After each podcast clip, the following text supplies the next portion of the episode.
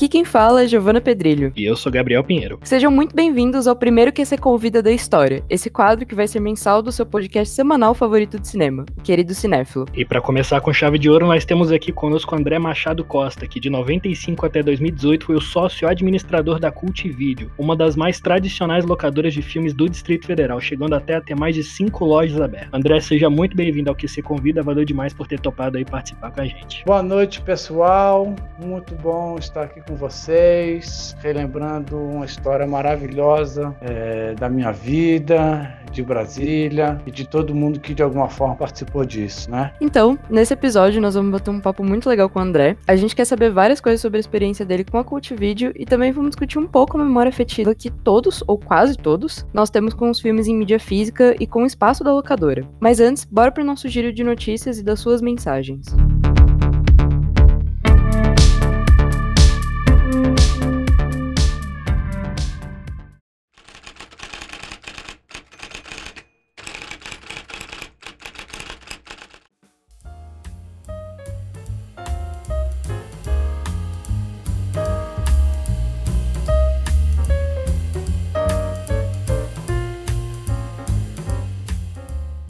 Após o ministro da Saúde, Marcelo Queiroga, anunciar que 7 milhões de pessoas ainda não completaram o ciclo de imunização contra a Covid, a rede de shoppings Ancar e Ivan Roé lança a campanha Sua Vacina Vale Muito. Entre os dias 25 de agosto e 2 de setembro, 19 shoppings do grupo vão oferecer desconto exclusivo de 90% no par de ingressos para o cinema para 50 clientes por dia que comprovarem que tomaram a segunda dose. Para garantir a diversão, basta ser entre os primeiros a apresentar o comprovante da aplicação da segunda dose no ponto de troca com documentos de identificação. Depois é só escolher o dia para curtir o seu filme favorito. Ao todo, a ação pretende beneficiar diariamente cerca de mil pessoas. A ação é válida nos shoppings Nova América, Nova Iguaçu, Boulevard Madureira, no Rio de Janeiro, Pátio Paulista, Metrô Itaquera, em São Paulo, Golden Square, em São Bernardo e no Parque das Bandeiras, em Campinas. No Nordeste, a ação acontece no Norte Shopping Fortaleza, Jockey, Maracanã além do Via Sul, em Fortaleza e Natal Shopping, no Rio Grande do Norte. Também participou da campanha o Pantanal Shopping em Cuiabá, Iguatemi, Porto Alegre, em Porto Alegre e o Porto Velho Shopping em Rondônia. Homem-Aranha Sem Volta para Casa tem tudo para ser um dos maiores sucessos da história da Sony Picture Entertainment e da Marvel Studios. O terceiro filme do Teioso, Teioso no universo cinematográfico da Marvel, MCU, segue batendo recorde sem nem estar tão próximo da estreia. Depois de bater marca do próprio Homem-Aranha no YouTube, o primeiro trailer da produção fez de Vingadores Ultimato a sua vítima seguinte, obliterando o recorte de visualizações em 24 horas detido pelo filme de 2019. Conforme reportou a Deadline, a prévia recheada de retornos e referências de Homem-Aranha, sem Volta para Casa conseguiu, dentro do prazo de um dia, acumular mais de 355 milhões de visualizações no YouTube, contra 289 milhões do maior filme da Marvel até hoje. Caraca! Mostrando o poder dos rumores que cercam a produção. A marca do novo filme é mais que o dobro do que registrou o segundo trailer de Homem-Aranha Longe de Casa, o lançamento anterior do Teioso no MCU, que atingiu 135 milhões de visualizações em 24 horas. A título de comparação, esse foi o filme mais rentável da Sony da história, fazendo 1 bilhão e 131 milhões. Caraca, esse filme vai bombar! Estreia nos cinemas nesta quinta-feira, dia 26, o documentário Encarcerados, inspirado na famosa série de livros do médico Drauzio Varela. É, apesar de chegar após o lançamento da ficção nos cinemas e da série com duas temporadas, o documentário foi a primeira obra produzida a partir do livro Carcereiros, publicado em 2012. Com direção de Cláudia Calab, Fernando Grosten e Pedro Bial, o filme traça um panorama do sistema prisional sob a perspectiva dos carcereiros e seus familiares, gravado em oito penitenciários de São Paulo. Encarcerados revela os elos entre o Estado e o crime, entre o exterior e o interior dos presídios e aponta as principais falhas de um sistema que prende mais do que consegue suportar, com imagem de arquivo, depoimentos de especialistas, entrevistas com agentes penitenciários, ex-carcereiros e suas famílias, a obra escancar a realidade de uma profissão que é muitas vezes ignorada e não recebe o suporte necessário do Estado. O quarto filme da saga Matrix, com estreia prevista para 22 de dezembro deste ano, se chamará The Matrix Resurrections. Junto com o anúncio, a Warner Bros. exibiu um trailer a jornalistas durante o festival CinemaCon em Las Vegas, com o retorno de vários atores da trilogia original, como Reeves, Moss e Jada Pinkett Smith. O novo Matrix contará também com Jonathan Groff de Mind Hunter, Yaya Abdul-Mateen de Aquaman e Priyanka Chopra Jonas de Baywatch, além de Neil Patrick Harris. Lana Wachowski, metade da dupla que criou a franquia ao lado da irmã Lily, volta como diretora e roteirista para o quarto capítulo. Esse foi o giro dessa semana. Lembre-se que você pode enviar perguntas ou mensagens pra gente através do e-mail queridocinéfilo.gmail.com, informando seu nome e pronomes, ou nas nossas enquetes do Instagram, que é queridocinéfilo, assim como nosso Twitter também. Eu sou Marina Rezende e, antes de dizer muito obrigado, quero desejar uma ótima estreia para o Que Você Convida, que é um quadro pensado com muito carinho para trazer o melhor do cinema em todos os aspectos para vocês. Então, arruma esse fone no ouvido e vem participar com a gente dessa nova experiência. Muito obrigada!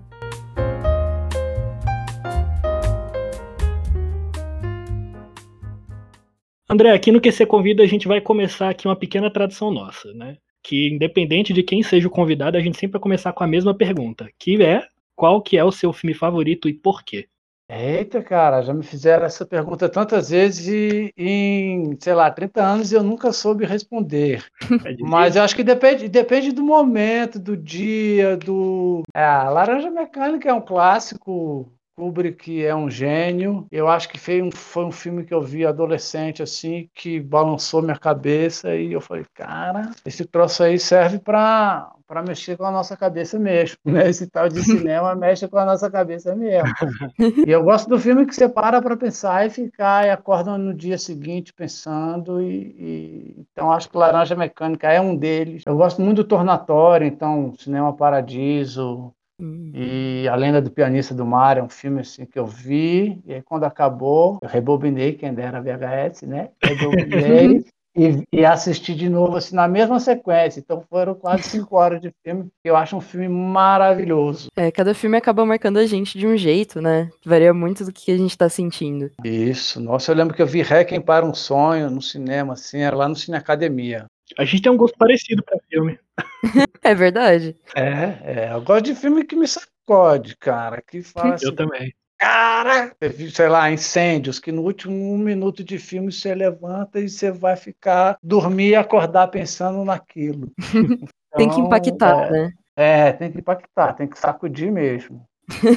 Não, mas o Gabriel aqui tem até uma tatuagem do Laranja Mecânica também. É, tem o Alex tatuado. Ah, legal demais. E já que a gente já tá aqui, vamos começar do começo, né? É, André, qual que é a sua história com o cinema? Eu tive uma professora maluca no Caseb, estudava no Caseb, e ela fazia uns vídeos com uma câmera, qual que era o nome dela? Acho que era Isabela. E trazia para sala filmes e que aquilo começou a mexer comigo como uma ferramenta mesmo de entender o mundo, sabe? Até hoje eu acho que boa parte da cultura que eu tenho vem muito dos filmes que eu assisti. E aquela professora, eu acho que foi a primeira sacudida que deu em mim de entender como uma ferramenta. E aí, meu irmão mais velho, também fundador da CUT, o Alexandre, sempre foi cinéfilo e eu herdei dele tanto o gosto pelo rock, pelo blues e pelo cinema. Acho que foram as duas inspirações. Que doideira. Então ela. A sua professora, ela praticamente começou assim guiando, e seu irmão também. Imagino que ele deveria ter até coleção, não? Sim, aí o- a história da CUT vem a partir de uma coleção dele. Nossa, que doideira. É, Mas assim, nessa trajetória, você lembra de filmes assim que te impactaram muito nesse caminho até a, a cult surgir assim na sua vida? Ah, cara, o pr- o primeiro eu lembrei, eu lembrei por acaso, o primeiro filme que eu vi na minha vida que me sacudiu foi o Pink Floyd The Wall. Eu lembro, eu, molequinho, devia ter uns oito anos de idade, o Alexandre falou, cara, vai passar The Wall na TV. Eu nem sabia o que que era, nem sabia o que era Pink Floyd.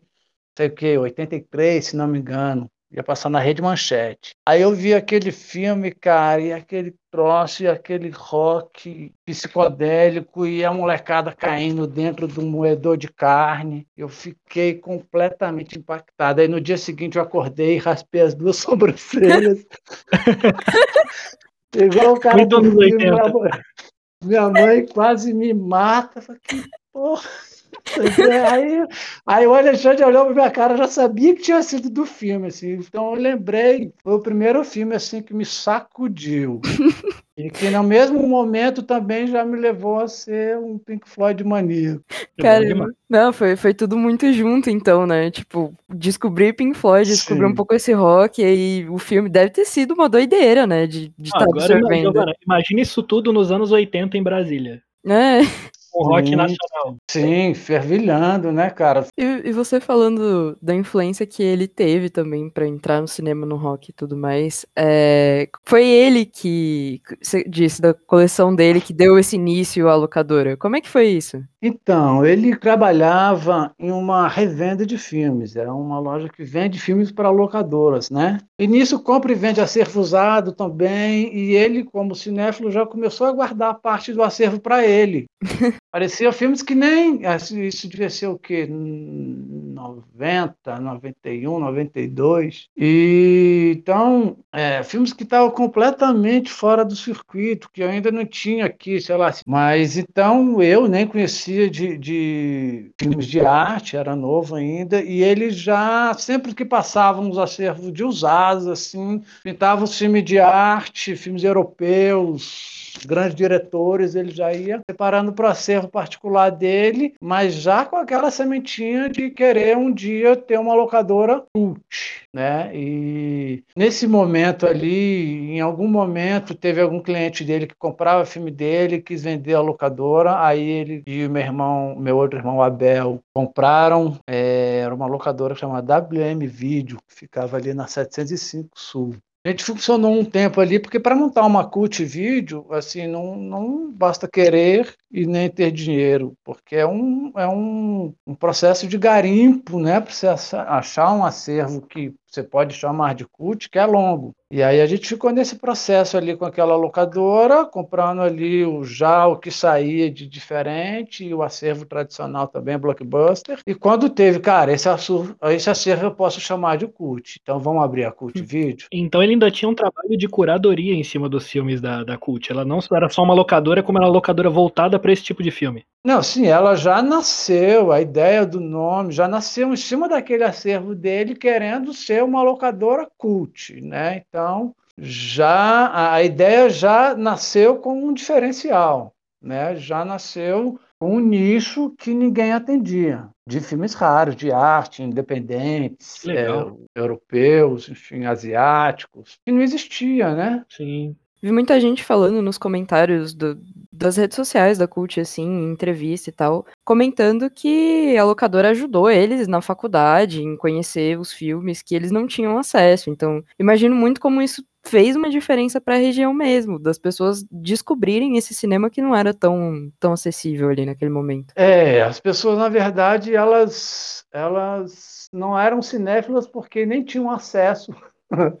há, muito fora do blockbuster, né? Então, assim como também acho que o Cine Academia fez uma história na cidade, trazendo um cinema alternativo, a Cult Video trouxe essa possibilidade de você conhecer um outro cinema que não existia, assim, que existia, mas que a gente não tinha acesso no home video, né? Então já nasceu com esse diferencial. E nisso que você falou, é, eu ouvi pessoas não só que viraram cinéfilos, como ouvi de vários cineastas de Brasília que, cara, eu virei cineasta nos corredores da Cult Video, garimpando acervo e me apaixonando cada vez mais por aquilo e, e me tornei cineasta ah, e a culpa é de vocês.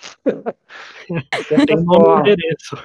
É, e aí a faculdades, é, universidade, não acho que não tem ninguém que fez algum curso que não indicou algum filme que só tinha na CUT, né? Então, nessa parte pedagógica também, é, eu não tenho dúvida do tanto que a CUT foi importante na cidade para dar acesso a esses filmes que retratavam um tema específico que aquele professor queria retratar. Não, eu lembro que a minha mãe, quando ela, ela é formada em letras espanhol, né? E aí, quando a professora dela passava os filmes espanhóis que ela tinha que assistir na língua espanhola, ela só conseguia na CUT. Isso, já ouvi isso várias vezes. Já vi aluno chorando, não acredito que eu achei esse reprovado, o professor estava me preocupando.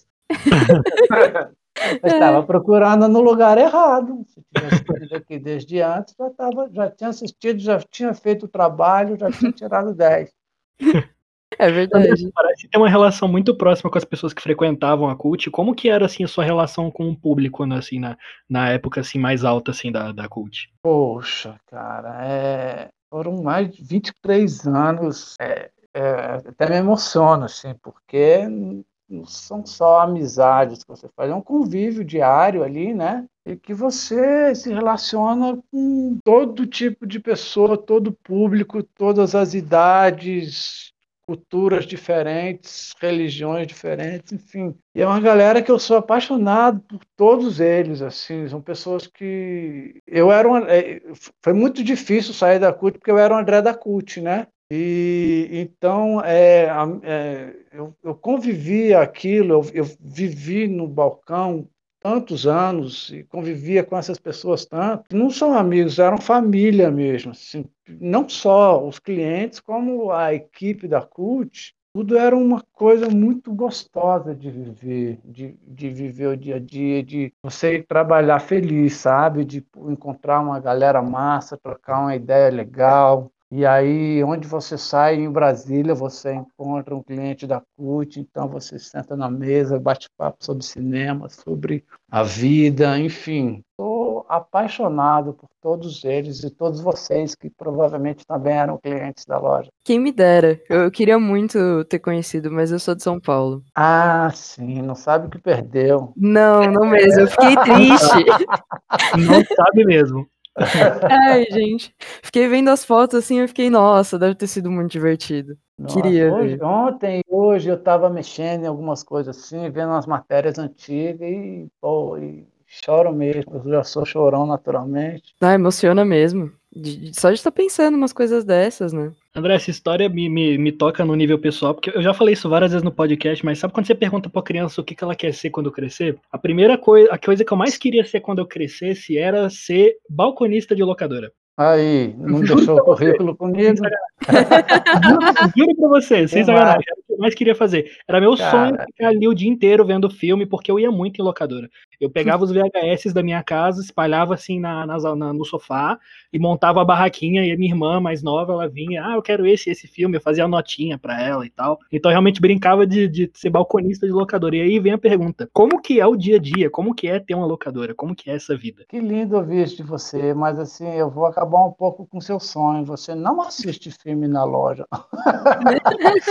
eu acho que eu devo ter visto os dois filmes na loja, porque ah, o dia a dia, cliente entrando, correndo, você deixa o filme passando, você não assiste nada. Eu, pelo menos, gosto de sentar a luz apagada, sem barulho, sentar e assistir, né? Então, é, desmistificando um pouco seu sonho, você não assiste filme o dia inteiro, mas você tem acesso, mas você tem acesso a um acervo, cara, de possibilidades ali que pode te levar para onde você quiser, né? Então, é, eu trabalhei 23 anos e te digo que foi um sonho. Se tivesse mais 50, eu faria feliz. Mas o dia a dia da locadora, é como eu falei, é um público muito eclético, tanto para o gosto de filme, como perfil de pessoas, né? De, de, sei lá, eu atendia, sei lá, o Bucão, era cliente lá sempre, estava lá. Ah, de sacanagem. Tá, ele pegava muito filme por telefone, me ligava, a gente ficava horas no telefone para escolher um filme para ele. Ele já bem idoso, né? Caramba, o Atsbucão é uma lenda. É, pois é. Então, pessoas. É... Mas é aquela pessoa do dia a dia também, cara. O cara que trabalha no Girafas e que é meu cliente, que de repente eu jogo ele para ver um filme coreano que ele nem imaginava que existia e ele volta e fala que é o melhor filme da vida dele. O dia a dia da, da loja, cara, é, é igual você sentar num boteco, só que sem a bebida alcoólica. É um bate-papo muito gostoso. O cara entra, você vai conversar sobre tudo e não deixa de ser um divã também. A pessoa fala da sua vida todinha e, e chora no seu colo. E aí cara, histórias do filme que você indicou e ele chegou lá e conquistou a namorada, ou então que Caraca. deu um start na vida dele e ele partiu para um outro rumo completamente inesperado. Ou também papos aleatórios do dia a dia sobre o que ele acabou de ver ou o que ele quer ver. Por exemplo, teve uma cliente, cara, era 1002. Ah, tem muito, tem isso também, viu? Tem cliente que eu não sabia o nome mas eu via na rua, falava, olha lá o 2537, porque eu sabia Deus. o número. eu sabia o número de, sei lá, de centenas de clientes. Né? Então, oh, cara, eu encontrei o 1594 ontem no mercado. Aí eu lembrei, por exemplo, você estava falando de, de mudar. Eu lembro que a cliente estava grávida. Ela estava grávida, sei lá, de uns oito meses e pegou Irreversível para ver. Vocês já viram esse filme? Nossa, Nossa. senhora. Uhum. E aí eu falei, então, Hum. Fabiana, não vou deixar você ver esse filme. Não, mas me falaram muito bem dele. Não, cara, você tá barrigudinha, não faça isso não, não veja isso não, ele é muito pesado. Fez bem. ela, não, eu quero ver, não tô te perguntando não, Adriano. Tinha a intimidade do dia a dia ali. Aí eu falei, olha só, então você vai ali na Videobis, na 211, você faz o cadastro, reze para ele ter o filme no acervo, que eu acho que ele não tem, mas aqui você não aluga. Aí ela, pô, mas tu é chato, hein, cara? Eu falei, não, tá resolvido. Eu, pô, tá. Discutiu comigo, aí, enfim, meses depois, com o neném no carrinho de bebê, falou: caralho, André, eu vi irreversível, cara, eu vim aqui te agradecer de você não ter deixado eu ver aquele filme aos oito meses de gravidez, que eu ia, cara, ia nascer na mesma hora. Eu ia falar isso, ia, ia acelerar o processo. Né? É, é. Mas tem muito a ver isso com o momento da pessoa, do que, que ela quer, do momento de vida. Cara, eu quero filme para chorar. Aí você, sei lá, tava Óleo de Lorenzo. Hum. Aí o cliente voltava, cara. Eu lembro também da cliente ali da 209 Sul voltando, assim, parecido, cara, que ela tinha apanhado de cabo de vassoura chorando. Aí ele falou, André, como é que você me dá um filme desse? Eu falei, ó, funcionou. Tá vendo? Funcionou. Você não queria Não, mas pelo amor de Deus, esse filme é triste demais. Eu falei, não, você me pediu o filme pra chorar, eu te dei, ué. O que importa é que funcionou mesmo. Isso, não era isso que você queria? Isso me traz para outra questão que foi comentado da, da parte da curadoria. Eu que é uma coisa que eu sou muito curiosa de saber assim, como é que funcionava a distribuição dos filmes para as locadoras. Tem as produtoras, né? Sei lá, tem a Warner, tem a Versátil, tem a SIC, tem e tem a SIC, não, todos tinham, né? Nem sei se tem mais. A Warner e, e, a, e algumas outras ainda existem, mas muitas nem existem mais. De home video, então, praticamente não existe. Mas então, aí eles lançavam ali um catálogo mensal de títulos que iriam sair, né? Como eu te falei, para você ter um acervo cult é um processo de garimpo. Muitos filmes saem, saem de catálogo, quem tinha tinha, quem não tinha não tinha mais, não tinha como comprar. Agora os lançamentos, tanto de arte, tem muitas produtoras como a Versátil. E essas produtoras de arte, a gente comprava todo o catálogo. Olha, vai sair esses 10 filmes esse mês, então já pode mandar dois, esse aqui é do tal diretor, manda mais de um desses, tal, para cada loja, né? Que tinha várias lojas, então a gente comprava um título de cada daquele mês. Eu comprava desses de arte, a gente comprava todo o acervo que saía, de tudo, de todas as produtoras, Nossa. porque era o nosso nicho, né? E tinha Sim. que ser. Mas fora isso, também o processo de garimpo ele é eterno, assim, de que você vê uma, uma, uma banquinha, sei lá, uma locadora fechando, eu e todas as locadoras que fechava de Brasília, eu ia lá e ficava horas ou dias ou semanas garimpando uma outra coisa que eu não tinha no meu acervo que eu queria ter. É um processo contínuo de, de montar um acervo. Não basta, se você ganhar na Mega Sena hoje e ter 2 milhões de reais para montar uma locadora, você não vai montar um acervo da CUT, porque não basta querer. É um processo muito difícil de montar um acervo, sabe? Quando eu fechei a última loja, eu tentei de todas as formas vender aquele acervo para alguma coisa. Eu precisava capitalizar, mas ao mesmo tempo eu não queria separar o acervo, porque era o último acervo da CUT. Uhum. E depois que se separa, não monta mais. E, e eu tentei de todas as formas passar para a Secretaria de Cultura, um- algum órgão que seja vinculado à cultura, faculdades, mas o, o que eu queria era continuar, é, conseguir manter esse tesouro junto, sabe? Porque ele junto que ele é um filme raro, ele é valioso, mas 15, 20 mil filmes raros juntos é um 15 tesouro. mil títulos diferentes? Já tive mais de 15. E você tinha algum apego especial com alguma prateleira específica lá, do gênero específico que, que você gostava mais, que assim, que era seu xodó? É a que tá aqui na minha sala. Ah, é?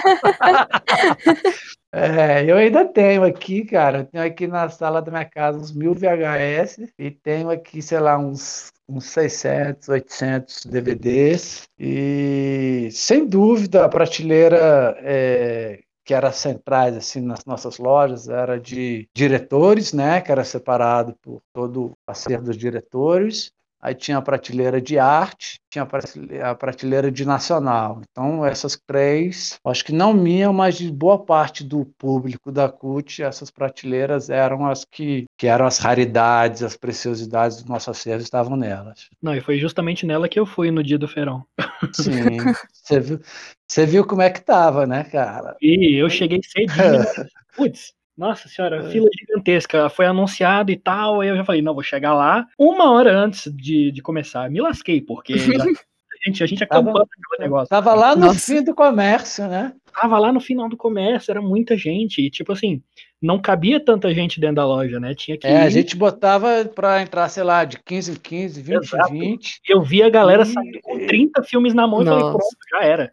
É, o legal é que o legal é que a fila era gigante, todo mundo falava, cara, não vou achar mais nada, mas como o acervo era enorme e, e, do mesmo título, tinha vários repetidos, sei lá, Laranja Mecânica, tinha três, quatro, cinco títulos do, do mesmo, então deu para satisfazer todo mundo que estava na fila, todo mundo saiu feliz. E assim, você tem alguma história assim, assim inesquecível, que sim, você, você sempre conta essa história de dentro da Cult Video? Ah, cara, tem muitas histórias engraçadas, assim, sei lá, com nomes de filmes. Por exemplo, chegou cliente falou: O Alexandre tá aí? Aí a funcionária, um minutinho. Aí foi lá no escritório: Alexandre, tem um cliente te chamando ali. Aí o Alexandre desce no balcão: Ai, pois não, não, eu tava procurando o filme Alexandre. Ah, bom. Aí a minha, a minha esposa trabalhava na CUT da 107 Norte. Ela estava vendo um filme nacional que chama Só Deus Sabe. Aí entrou uma cliente, ficou olhando para a TV, que filme é esse? Aí minha esposa, só Deus sabe. Mal educada! Aí bateu a porta e foi embora. Nossa! Ela, demorou assim, alguns segundos para entender o que, que, tinha acontecido. Ah, cara, só Deus sabe, achou que fosse uma Teve uma engraçadíssima do meu irmão que eu chorei de rir, que ele falou para a cliente assim, é, você já levou entre as pernas? Nossa! Nossa. Entre as pernas o nome do filme espanhol, né? E ficou aquela coisa horrorosa de até explicar o que, que ele queria dizer. Ai, não, não tem como. De depois que a pessoa já ouviu, já era. Ah, teve a época que, eu, que, a gente trabalhava com filme erótico, mas teve um caso também do cliente que falou, pô, André, cara, temporada para te falar que aí abriu a mochila e tirou um, um chumaço, nem sei o que, que era aquilo. então, cara, é, poxa, cara, eu escondi meu, o, o, filme da minha esposa no forno. Nossa. Eu tô casado com ela há 10 anos, ela nunca fez bolo na vida. Porque eu escondi o filme no forno, ela resolveu fazer um bolo e derreteu seu filme todinho um pouco no assunto da, da, da, da sessão, a famosa sessão reservada da CUT. Como é, tem alguma história assim, outra história relacionada a isso lá da CUT? Ah, cara, na época eu trabalhava na 210 ali e os eróticos ficavam no subsolo, né? Eu tô fechando a loja e já botei a grade e tal. E tô, cara, indo embora, morava ali na 410, eu já descia andando. Aí daqui a pouco eu escuto um casal lá. A galera desceu para ver as capas dos eróticos lá embaixo, se empolgou, hum. ficaram horas lá embaixo, assim, eu nem lembrava que tinha ninguém. Quando eu fechei tudo, tava indo embora, tava o casal todo suado lá. Desculpa, é que a gente se perdeu no horário. falei, poxa, meu amigo, complicado. A gente vê que os clientes dessa sessão eram um pessoal que tinha o seu próprio tempo, né? Que ficava lá escolhendo bastante. Sim, sim. Na verdade, é, é, toda, toda, principalmente essa parte de, de arte, ele é, não deixa de ser um processo de garimpo, né? Eu acho que até hoje a gente fica garimpando com o dedo, né? Ali no Netflix ou qualquer outro uhum. serviço de streaming, só que a galera garimpava nas uhum. prateleiras. Então é, é processo longo mesmo. Eu acho que isso era o gostoso também. Quando foi que você é. acabou percebendo que o cenário estava meio que mudando assim em relação ao modo de consumir os filmes? Quando surgiu o, o DVD, a pirataria chegou forte, né? A pirataria abalou um pouco, mas como é, ninguém pirateava um filme do Polanski ou do Tarkovsky, é, então, né, porque ninguém ia comprar. Então, é, balançou um, um, pouco, mexia no, no, no, no, nosso faturamento com relação a lançamentos, mexia um pouco, mas para cult vídeo não abalava. Mas eu acho que o, a banda larga foi aumentando e o processo, que antigamente você ficava um dia baixando um filme. Uhum. Aí de repente você baixava um filme em cinco horas, aí de repente você baixava um filme em uma hora. Então acho que o processo que eu entendi ali que estava tava, talvez o começo do, do fim desse mercado foi com a banda larga, assim, realmente, onde as pessoas conseguiam baixar filmes mais rápido e de graça. Talvez aquilo ali foi o, o começo do fim do mercado como um todo. A Netflix chegou ali bem depois disso já, mas eu acho que é um, é um processo como um todo. Mas esse filme é velho, sabe? Começa um, começa um discurso ali, não sei se é exatamente esse momento, não, mas eu começo a entender um discurso onde começou a ser desvalorizada a mídia física como um todo, sabe? Uhum. Sim como, sabe, ah, mas isso aí eu acho na internet. E aí eu acho que começou esse embate de desvalorizar o físico. Talvez vai ficando mais impessoal também, né? Porque a pessoa vê que ela pode achar ali de graça na internet e acaba que ela não, não olha tanto para esse lado da afetividade, né? Desse convívio que tem mesmo. É, isso é uma parcela, tá? Mas tem uma outra parcela que sempre foi muito fiel e assim, o meu açaí era de frente para a última loja que eu tinha lá, né, da 215, meu açaí era na 216. Quando eu lancei a carta de que eu ia fechar a loja, cara, a comoção foi uma coisa de louco. Alguns clientes atravessando a loja, me abraçando e chorando, fala, Cara, pelo amor de Deus, não fecha a curva. Cara, muita coisa, enfim, não, não é grana. Eu tava no azul, sabe? Mas é um, é um. A vida vai te levando para caminhos que você tem que tomar decisões, assim, mas o, a comoção foi uma coisa impressionante. Que é aí que eu entendi tanto que a gente era amado, sabe? Sim, saiu Sim. em vários jornais. Quanto né? que a gente era importante. Poxa, uma pessoa me abraçando e chorando, cara em função do, de um negócio que a gente tinha ali há 20 anos. Me emocionava muito e me emociona até hoje. No começo do fim, essas pessoas que começavam ali a, a desmerecer a mídia física, eu acho que não conseguiam entender o que estava dentro desse processo, sabe? Quando você chega na locadora, poxa, eu gostei do Laranja Mecânico, o que mais que esse cara fez? Aí você tem ali tudo separadinho, e aí a pessoa consegue começar a, a entender um outro processo processo que não é só o alugar, botar o filme, assistir e devolver em dia para não pagar multa. Eu acho que. É a experiência, né? O papo. É a experiência como um todo, de você chegar ali, entender o que, que você quer, que dia que você tá, para saber o que, que você quer ver. Não, eu acho que muita gente desenvolveu muito uma memória efetiva com o lugar, assim, histórias que ia, às vezes, com familiar, às vezes descobrindo coisas novas. Não dá para você substituir isso. Sem dúvida, sem dúvida não dá, né? Lógico que é inegável, eu assino Netflix, é inegável a praticidade de se ter Netflix. Eu assinava Netflix quando eu tinha curto, eu tinha uma criança em casa que talvez queria ver alguma coisa ali naquela hora que para mim era prático, mas é, são serviços de negócios diferentes. Hum, e pensando nisso, é, qual que é a sua relação com a mídia física hoje em dia? Eu sou um apaixonado por mídia física, né? A sala da minha casa aqui é total de, sei lá, 70% dela é VHS que eu tinha ainda. Eu tenho uns centenas de DVDs, centenas de vinis, fitas cassete. Eu sou discurso, sou cringe.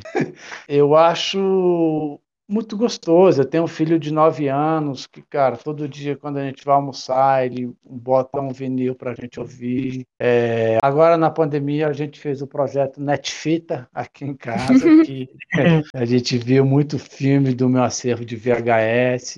Gosto de passar isso para ele, para ele escolher, botar no videocassete. Eu acho que os extras dos DVDs e a mídia em geral, caiu a internet, cara, você vê do mesmo jeito muito, sabe? Eu Uhum. acho que a mídia, a mídia física, ela também te traz uma comodidade de não depender de, da internet ou outra coisa. Isso me traz muito uma memória afetiva, assim, do meu pai colocando VHS pra gente ver. E eu penso, faz muito tempo que eu não vejo um VHS, dá vontade, porque é um momento que você compartilha, né? E é muito bonito de você estar explorando essas coisas com alguém que você se importa, enfim. Uhum. Você lembra qual foi o primeiro filme que você viu? Não, em VHS? Nossa, em, em VHS eu não lembro, mas eu imagino que tenha sido algum filme de princesa, assim. Eu só lembro do primeiro que eu vi no cinema. Acabou sendo Garfield. Eu não lembro o primeiro filme que eu vi de cinema. Provavelmente foi algum dos Trapalhões ali, porque anos 80 todo ano lançavam um dos Trapalhões, provavelmente. Eu nasci em 75, né? Então a minha geração toda ali vivia no Cine Atlântida vendo. E eu lembrei o primeiro filme que eu vi em VHS. Eu fiz o cadastro na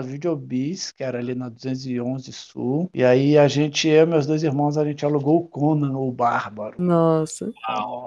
É, teve um momento da locadora que era muito complexo, que foi essa transição, né? Eu acho que ali 90 e 98 para 99, que aí o que que acontece? Você tinha todo um acervo que você já tinha construído ali com anos de curadoria, de garimpo em locadoras, na loja que meu irmão trabalhava. Então, assim, um garimpo de anos, correu um risco de, cara, e agora vem o DVD, e aí? Né? Então, teve que Uhum. montar um outro acervo cult em cima disso. Saía muito caro, que às vezes saía assim. Então, eu tinha que comprar dois, três VHS e dois DVD. E às vezes no VHS você ainda tinha que comprar três legendados, cinco dublados, mais o DVD. Nossa Essa senhora. transição foi, foi difícil, sim, mas o bom é que foi relançado muita coisa que nunca tinha sido lançado em, em VHS, ou então que já tinham se perdido em VHS lá, que não tinha mais como achar. Então, surgiu o DVD foi muito legal porque é, trouxe muitos títulos que estavam meio que perdidos no limbo e que reapareceram. Como que você vê essa relação das pessoas hoje com o streaming de filmes? Tipo, nesse apreço pela mídia física, você acha que é um negócio que virou um tanto impessoal ou acabou sendo só mais uma mudança, mais uma transição? Você acha que falta alguma coisa ali nessa, nessa parada, assim? Porque eu vejo que às vezes falta um pouco esse negócio do, do- de conversar, de ter a Sim. indicação, de você trocar esse papo, você vê que também falta alguma coisa ali nessa relação. Sim, e eu acho que falta principalmente um acervo, assim, a, a Netflix não atende. Como todo o público da Cult, assim, o público que ia atrás do meu acervo, a Netflix não atende eles, atende muito parcialmente, assim. Uhum. Porque eu acho que o, eu acho que o que falta mesmo assim é um, um acervo muito diferenciado para você ter todos os grandes diretores europeus, filmes asiáticos, filmes latino-americanos, que é muito limitado, né? Então, assim, eu vou ter que lançar o Cultflix É, Por favor. para poder atender. É, você tem que assinar um monte de plataforma tem conseguir ter mais ou menos o que você quer. E nunca é o que você quer. Exatamente. nunca é exatamente o Exatamente. que você quer. É, É. isso. Exatamente. Eu, eu fico muito carente, assim, eu, eu mato a minha carência com a minha mídia física. Eu revejo muito filme. Agora eu revi, cara, sei lá, uma- com certeza eu revi agora na pandemia, eu revi centenas de filmes com meu filho. Que massa. Aqueles clássicos, a gente conseguiu ver tudo. é, porque o. É lógico que é bom ter um Netflix, atende, o meu filho atende muito bem, mas a mim não me atende. Eu acredito que o grande público da Cult Video também não é atendido pela Netflix. Mas pensando assim, você acha que existe a chance das locadoras terem, terem uma volta, assim, um comeback, como aconteceu um tanto com o vinil, que teve uma galera que voltou a consumir, um- não da mesma forma que era, mas com um pouco mais de intensidade do que antes? Virar um negócio de hipster, assim, pra É. Acho que já já está virando um pouco, viu? Porque eu, eu negocio muito filme no Mercado Livre, compro, vendo, acervo, enfim. E, e tem uma galera muito tarada aí por mídia física, cara. E é um grupo muito grande que investe caro. Eu já vendi filme por 200, 300 reais, um DVD de 50 anos. É, vendo VHS por 100 reais. Então é uma galera que curte, assim, que que ainda dá muito valor à mídia física, muito como colecionador mesmo. Uhum. Agora, voltar à locadora, locadora, videolocadora no comércio, eu acho que é impossível voltar. Pelos custos envolvidos, como eu falei, é difícil uma pessoa dar valor ao que se tem de graça, e ainda mais em Brasília, que tudo é muito caro, o aluguel é muito É. caro. Então, eu acho que é, financeiramente é inviável ter uma locadora. Uhum. O que não é inviável alguém, algum maluco, abrir um, um, um cineclube. É, É. talvez a volta dos cineclubes, né? Sim, um cineclube onde o cara tem um acervo próprio e você tá ali sentando, batendo papo, tomando café, assistindo filme velho. Hum. E, cara, eu acho que para esse mercado bem nichado assim, eu acho que pode existir um público. Uhum. Mas as locadoras voltarem, eu acho que é impossível. Vai ficar na nossa lembrança como algo bem querido, na real. É, mas eu acho que também é muito natural. Assim, to- todo, tudo é um ciclo, né? Que tem começo, meio e fim. Uhum. É, e esse mercado de home video teve, cara, um começo, eu acho que todo mundo, anos 80, para a gente surgiu, né? Uhum. Eu vi esse mercado surgir, era uma coisa muito louca você ver um filme em casa. Uhum. E que não era possível. Então era, não sei, sessão da tarde Corujão, né? Uhum. Sim. acabou, mas eu acho que é muito natural que tudo tem começo, meio e fim. Agora, em relação a cult, eu só, só vejo como um ciclo lindo, lindo. Na minha vida, pessoalmente, foi algo assim que eu vou lembrar para sempre, com muito carinho. Mas acho que o principal é o, a história na cultura da cidade, sabe? A gente fez Com história e a gente, e a gente fez história na cultura a gente formou cineastas, a gente movimentou a cultura como um todo, apoiando projetos, sabe? Cineclubes, festivais, mostras, é, foi laboratório para muita gente que estava filmando, lançamos DVD com curtas de Brasília. Cara, foi uma história linda que eu vou guardar com muito carinho na vida toda e que é muito natural que se acaba também, né? E como uma pessoa que participou desse processo do outro lado do balcão, cara, a gente realmente agradece demais por tudo que você fez por essa cidade e pelo cinema na nossa cidade, cara. Realmente é tipo, é imprescindível a Cult Video na história da, da cinefilia em Brasília. Eu fico muito feliz e emocionado ouvindo isso, mas lembrando que não foi eu, tá? Foi eu, meus irmãos, todos os meus irmãos, são seis, e todos em algum momento estiveram pouco ou muito envolvidos com a CUT. Foi é, toda a equipe que a gente teve durante esses an- esses anos todos, que são pessoas que eu amo de paixão, que tudo isso, e os clientes do outro lado do balcão, quem fez a história foi todo mundo junto, né? Junto e misturado, e, e realmente foi legal. Quando eu anunciei que ia fechar, como foi a comoção da cidade como um todo, eu entendi um pouco, assim, a Gestalt, deu entender o que, que a gente tinha feito, sabe? Eu agradeço vocês todos que estavam do outro lado do balcão, senão não teria acontecido essa história linda também. E eu tô, e eu tô quase chorando aqui, velho. Não, é muito emocionante, sério. É muito bonito, de verdade, Muitos gente. anos, cara, são décadas ali dentro, sabe? É, e, e era muito lindo tudo que acontecia ali. É. O que eu achei muito louco com esse papo, você tem quantos anos, Gabriel? Eu tenho 22. Mais novo que a CUT aí, porque a CUT, aí, ela aberta 23. E você, Giovana? Eu tenho 20. Então, somando vocês dois, eu tenho um pouco mais. E é muito legal, é muito legal é, a geração de vocês terem esse carinho pelo que a gente fez e tá contando, recontando essa história. É muito louco na minha cabeça ver isso, sabe?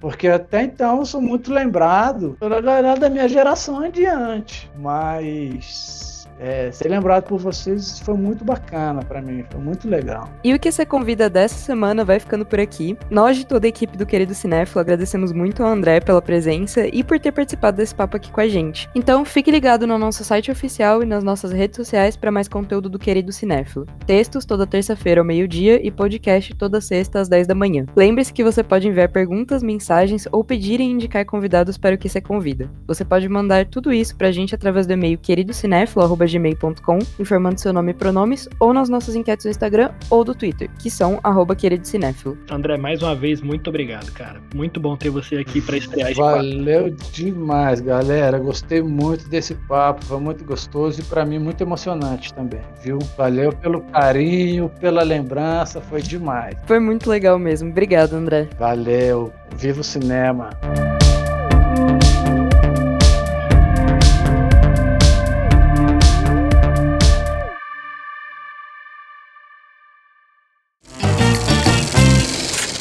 A equipe do Querido Cinéfilo é formada por André Germano, Fernando Caselli, Gabriel Pinheiro, Giovana Pedrilho, João Cardoso e Marina Rezende.